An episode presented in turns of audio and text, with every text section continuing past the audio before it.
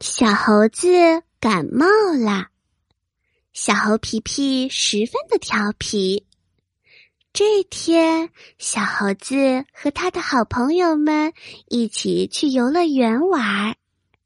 他们来到了游乐园，玩的是满头大汗。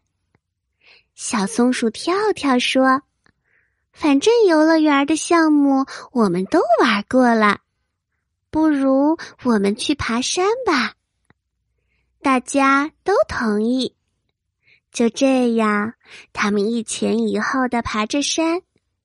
出了满身汗的小猴子，他身上的衣服都湿透了。爬上了山顶，从上往下看着的动物森林可真漂亮呀！太阳下山了。他们都回家了。小猴子回到家后，猴妈妈看着他湿透的身体，对小猴子说：“快点去洗澡吧。”小猴子摇摇头说：“不，妈妈，我实在是太累了，我想睡觉。”小猴妈妈说：“不洗澡。”不换衣服会感冒的。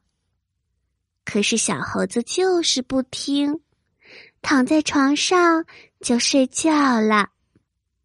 第二天，小猴子真的感冒了。